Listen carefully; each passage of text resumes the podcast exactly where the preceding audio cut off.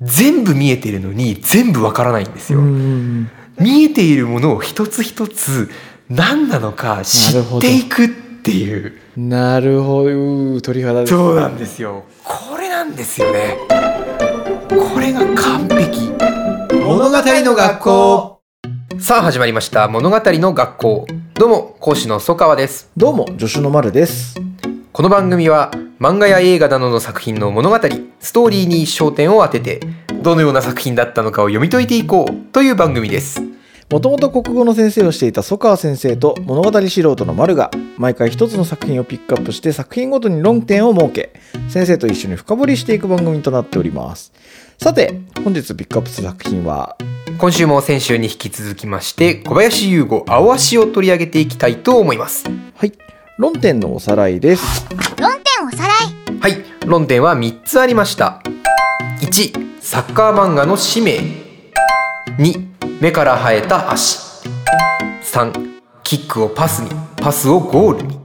今週は論点2つ目を扱っていければと思っております。よろしくお願いいたします。起立。気をつけ。物語。論点2目から生えた足前回は割とね青足サッカー漫画の使命ということで、はい。まあ、かなり側の話というか。そうですね。それこそあの青足のポジションの話をしましたが、うんうんうんうんうん。今回は割とこう中身全振りな内容ですかね。そうですね。青足のもう魅力って何なんだろうみたいな。ああいいですね。はい。いや面白いですよね。いや面白いかったですね。これあのこう私がいいいいって言ってこう出す作品とあの丸さんがいいって言って出す作品とあって割と前者の方が多いんですけど、うん。丸さんからこうぜひにと言われて 読んだらいや本当にやはり勧められるだけのこう衝撃はあったというか。うんうん。まあベタな表現ですけど、はい。涙あり、はい、っていうところが自分的にはすごく重要だと思ってまして、まあ、サッカー漫画できちんとこう感動してな泣けたっていう、久々だったんでね、ブルーロックでは泣けないですし、まあ、だちょっとブルーロックはヒールにしすぎですね。いや面白いですけどね。そうなんかすがすがしく感動して泣いたっていう2022年去年あの読んだ見た作品の中ではもうぶっちぎりで青足グッときたんで、はい、触っていただけて光栄です。いえいえいえこちらこそ紹介していただけてという感じなんですけども いややっぱりそのタイトルにもつけたんですけどそのサッカーって何を使うスポーツですかっていう そうそう足ですよね。いやそうですよね。うんだ青足ってまあ青足って言ってますけどでも考える足であるって言って、うまあ考えるは頭ですけどでもまあだから 3, 3つセットですよね。足と考える頭うん。と、でもこれはやっぱり常に2つは使うじゃないですか、やっぱり。だから本当に3つ目が青足の特徴だと思いますし、やっぱり目ですよね。目ですね。見るっていうことにフォーカスしたサッカー漫画っていう、これがやっぱり「青足」っていう作品そのものの本質っていうと難しいですけどやっぱりエポックだったかな。作品としてやっぱり新しかったかなっていう感じ。よななんならだから高校サッカーでこれをやっても新しかったかなっていうところですよね。サッカー漫画というか、はい。まあ、スポーツ漫画って例えば柔道だったら一本の瞬間に一番カタレスがあるし、はいサッカーだったら当然こうストライカーがシュートをゴールするってところにピークが、あのを持っていって派手な絵がドーンっていうことっていうのがまあベタというかそれがベタだと思うんですけどなんかその意思が伝わったみたいな。いやもう先に言われてるぐらいですね。いやーなんかあの通じてるっていうことをなんか全員がこう分かるっていう、うん。あの瞬間に一番カタルシスというかいやもうおっしゃる通りで。いやいいですね今あの私が言う前にあの丸さんからそのコメントを聞けてよかったですね。やっぱりそのなんだろうなこう私ももちろんすごく刺さったんですけどうわこの作品めっちゃいいってなった人のやっぱグッときたっていうポイントとあこの作品ってこれが魅力のコアじゃん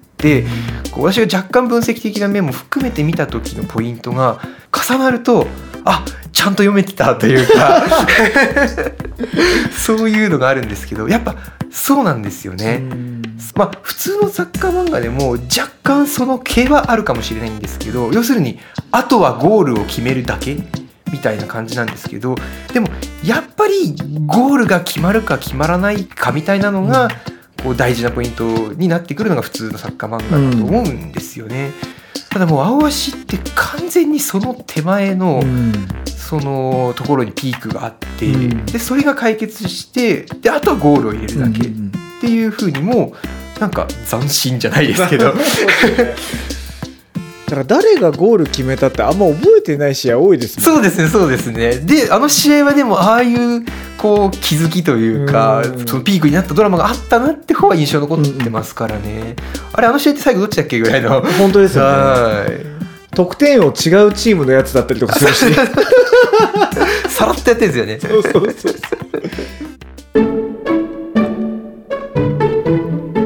物語の学校いや先走ってどんどん言っちゃうんですけどもコミュニケーションの成立っていうのが最後のピークだとしたら、うん、やっぱり手前からずっとやってるわけですよね。うん、でその組み立ての起点を何に置くかっていうのもあるわけじゃないですか。でその時に「目だ!」っていうのライン取りをしたことがもう本当に全てかなと思っていて葵のその設定みたいなのも、えー、まあ、どこまで狙ってやってたのかがすごく分かりにくい作品なんで実は、えー、ちょっとそのどこまでかっていうのは分からないんですけども考えてたかっていうのは。ただやっぱりその葵がその葵がって変かアシトっていうのかみんな、うん、アシトがそのなんでしょうね。がむしゃらにただサッカーをやっていて何も考えないでやっているサッカー少年だった、うん、っていうこととめちゃくちゃ考えてより深い理解を持ってるやつでも追いつけないぐらいの目を持ってる、うん、っていうここから尺が出てるんですよね。なるほど。要するにアシトは言ってしまえば全部見えてるじゃないけども福田って要するにもう希代の天才サッカー選手だったっていうその怪我で失敗してしまったというか怪我で志半ばになってしまった世界クラスの天才っていう要するに作中でいう最強ポジションなわけじゃないですか本来は。ええ、でのその人間の目から見てもこいつの目はすごい、うん、で言うっていうことはそのよくスポーツ漫画ってその主人公にどれぐらいの才能とかその強さが与えられてるかっていう尺度ってあると思うんですけどそのアシトの面白いところって目だけカンストなんですよね。逆になんていうかアホみたいな距離に置いてでその2つを混ぜたのがものすごく当たってて。アホみたいに距離を置いてっていうのはそのカンストした目っていうところとはい。はい、とアホみたいな足とっていう。でこれがどういうことになるかっていうとこの最大の距離を無限に埋めていく話になるんですよね。だから全部見えているのに全部わからないんですよだから見えているものを一つ一つ何なのか知っていくっていう。なるほど。鳥肌ね、そうなんですよ。これなんですよね。なるほどね。これが完璧。新しいっすね。そうですね。だからすごい地味な作品っていう側面があるんですけど、うん、これがもう完璧なんで、うん、大丈夫なんですよね。なるほど。葵は全てを見ているのに何も知らないから俺の見えているものは何なんだろうって一つずつ自分の見てるものの意味を知っていくんですよね。だから分からないものを獲得していく成長の話にしちゃうとちょっとガタガタしすぎちゃうっていうか、等身大すぎちゃっててまあ、主人公としての安心感とか特別性みたいなものって何らかの形でやっぱりあった方がいいしそれがやっぱり真ん中を通るそのサッカー漫画だっていうことだと思うんですけど、だからアシトの与え方っていうのは本当に素晴らしくて、全てが見えているけど何も知らない主人公が自分の見えているものを知っていく物語なんですよね。そしてそれはその人とのコミュニケーションを通して一つずつ知っていくじゃないですか。そしてサッカーは集団スポーツですし、えー、だからこの辺の噛み合いが尋常じゃないんですよね、そしてユースだから幅広く取ってるしみたいな。これがもう根本的なラインが完全にはまってるんで。企画の勝利というか。いや勝利してますね。本当に。だから一つ一つアシトが知っていくことにそのそれを教えてくれる人との出会いと交流のドラマが置いていけば、もう完全に完成していくわけですよね。うんブルーロックまたもうこするようで申し訳ないんですけどがその使い果たしちゃったみたいな、うん。そのバトルのその格の比べ合いみたいなものだけしかなくてサッカーのモチーフの内実みたいなものに関して全然解像度高くなかったのでそれによってなくなっちゃった部分を青足は逆にものすごく丁寧に拾って、うん。で普通にそのなんていうんですかね言い方が難しいですけどヒットしたいっていうことも考えているサッカー漫画で。そんなもん1巻2巻になるぐらいの尺で足元でパスを受け止めるうん。その止めて取るんだなんてやらないですからね。うん。だからそれとあパスを止めて取るっていう止めて蹴る。あ止めて蹴る。パスを止めて蹴るっていう些細なことだけでそんなこすらないだろでも青足はそれでいいんですよね。全部見えてるけど何もわからないから小さな一つ一つのところからそれを知ってるやつに「なんだお前は」ってイラつかれてでも葵は見えてるからそのコミュニケーションの取っかかりが常にあるんですよね。うんそれで何なんだ？教えてくれっていう吸収していって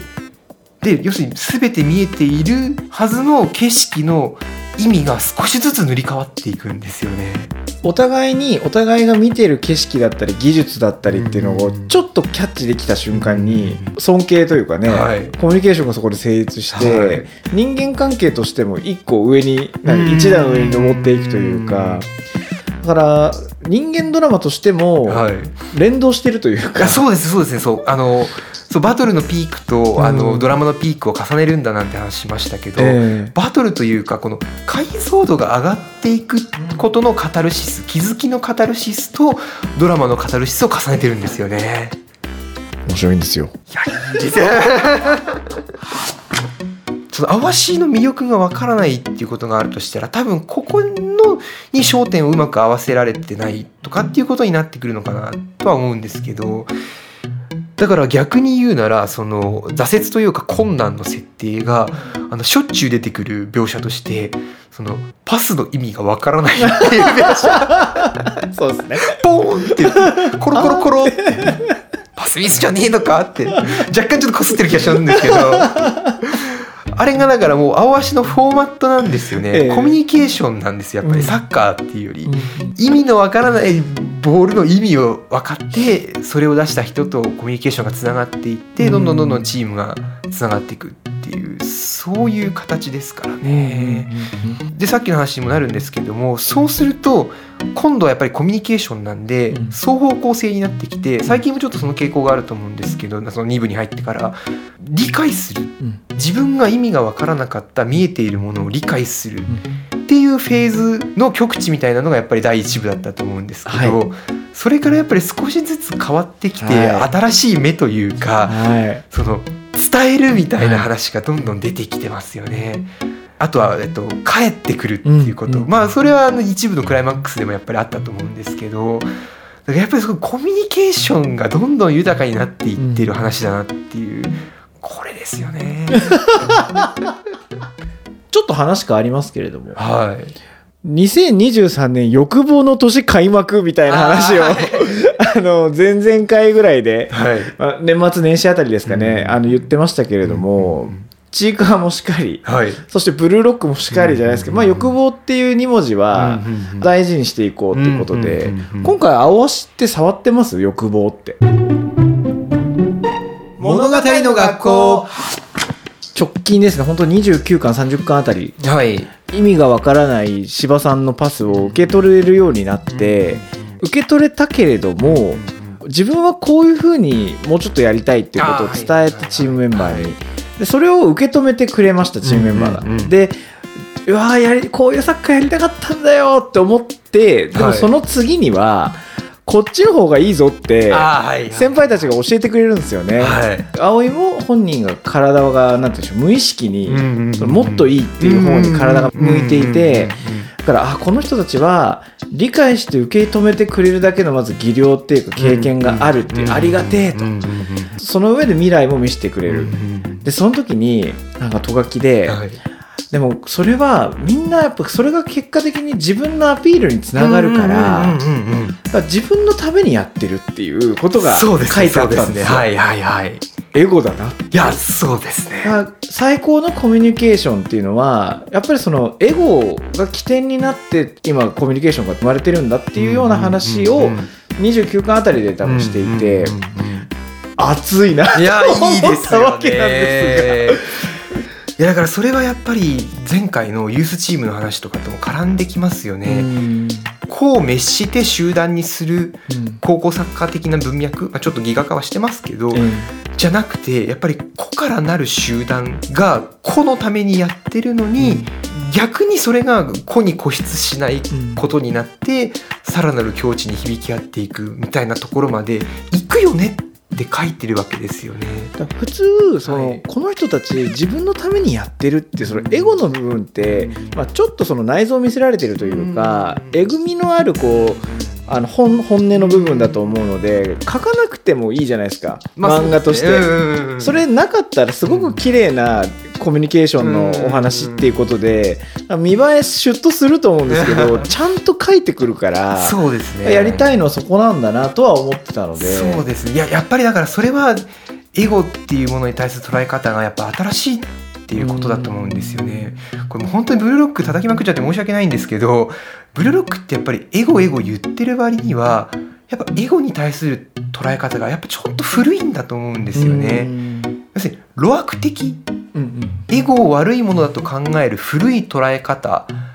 だけどエゴが大事だっていう何かの嗅覚で新しい答えを感じ取っていて、えだからあえて悪ぶって「いやエゴでいいじゃん。何言ってんのお前ら」みたいな感じでこう攻めてきてなんとかエゴをこうこう路悪的に書くことで肯定しようとしてると思うんですけど本当はもうそういう時代じゃなくなってきてるっていうかいやエゴって欲望ってその人間の主体性みたいなものとか意志みたいなものっていやすごい大事だよねっていうふうにちょっとやっぱりこう一回一周回ってこう綺麗になってるというか。えやっぱりそこを書いてますよね、うん青足は。だからそういう話になってくるんだと思うんえですよね。うんだからそのエゴとか欲望っていうものをその他人を押しのけてどうこうするっていう風に捉えすぎちゃうと古くなるのかなって思うんですよね。だ青足のフォワード転向の話とかってすごく分かりやすいですし要するにあれが悪い意味でのエゴだったわけですよね、うん。その画集といううか、ん。その自分の本当の目のこととか何も考えないで「いや俺はフォワードなんや!」ってやっていく、んでも本当のアシトの気持ちエゴの真の姿って本当の本当はフォワードじゃないですよね、うん。本当の本当はそのサッカうん。ーじゃないですか、だから俺が俺が俺がってアシトって結構捨ててないじゃないですか、なのにその形がこう磨かれる中でその形を変えていって自然な形での俺が俺がになっていく、えでちょっと話がとっち上がったんですけどだからエゴってその自分が一番大事っていうことなんですけど、自分が一番大事とか自分が大事にしているものが一番大事とかってずっと本当にそれに徹底していくと自分じゃなくなるうん。みたいなところがやっぱりあるというかあのゴールのシーンすごく印象的なんですけど、あとあそこに誰かいればゴールできるのに、はいはい。って言って自分がいればいいって一番最初の成功体験、うん。間違った成功体験みたいなのを得るじゃないですか。その次に自分じゃなくてもいいっうん。て言ってなっていきますけど今ってもうさらに進んできてもうどっちでもいいみたいなのが本当に綺麗に進んできてると思うんですけど、うん。なんかそうやってやって大事にしているもの自分とかエゴっていうのが変わらないはずなのにすごく形がこう整っていって、そして整っていくとなんとなく綺麗になっていく。うん。なんかその起点としてやっぱりでもエゴは大事だよねって自分だって構成メンバーなんだから自分を殺しても自分を殺したら自分が最大に生かされてないから実は集団に対して最大パフォーマンスもできてないみたいな、そういう意味でなんかこう溶け合っていくというか、そういうとこ触ってますよね。だ欲望って言いましたけど欲望っていうか本当はまあ主体性とか意志みたいなものでそれがやっぱり本当は汚くないわけですよね、だからどんどんどんどんまっすぐ書いていくと洗練されて澄んだ水になっていってますよね。褒め殺し。難しいですよね。いやこれ本当に私難しいなと思って。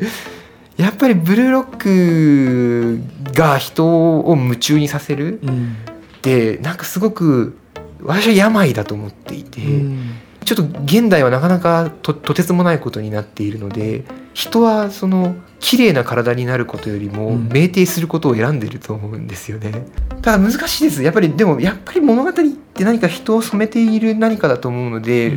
まあ酩酊も大事だと思うんですけど、うん。まあ、何でどう酩酊させるかみたいなことというかそうですね。だから青足言って言う強いて言うならちょっと健康すぎるかもしれないですね。あまりにも澄んだ真水すぎるというか、それはでもやっぱりこう人を熱狂させるかさせないかみたいな技巧の話であって中身を見ていったらやっぱりこのエゴの扱いの正しさみたいなのっていうのはちょっとこうもちろん今がそれを語るべき時代だろうっていうこともあるんですけど、いやなかなか普及の名作というか、こうデプスの深みのある作品になってますよね。お後がよろしいようで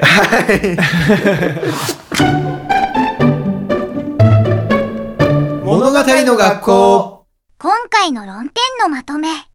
はい。それでは、青足第2回は、えー目から生えた足ということで、えーサッカー漫画なのに、こう、目で見るということに重きを置いた作品が青足なんだ。ということで、すべてを見えている。にもかかわらず何も知らないアホという、え主人公にポジションを置いたことによって、一つ一つの意味を知っていく。そしてそれを通して人とコミュニケーションを成立させていくのが、えーこの作品の魅力なんだ。というお話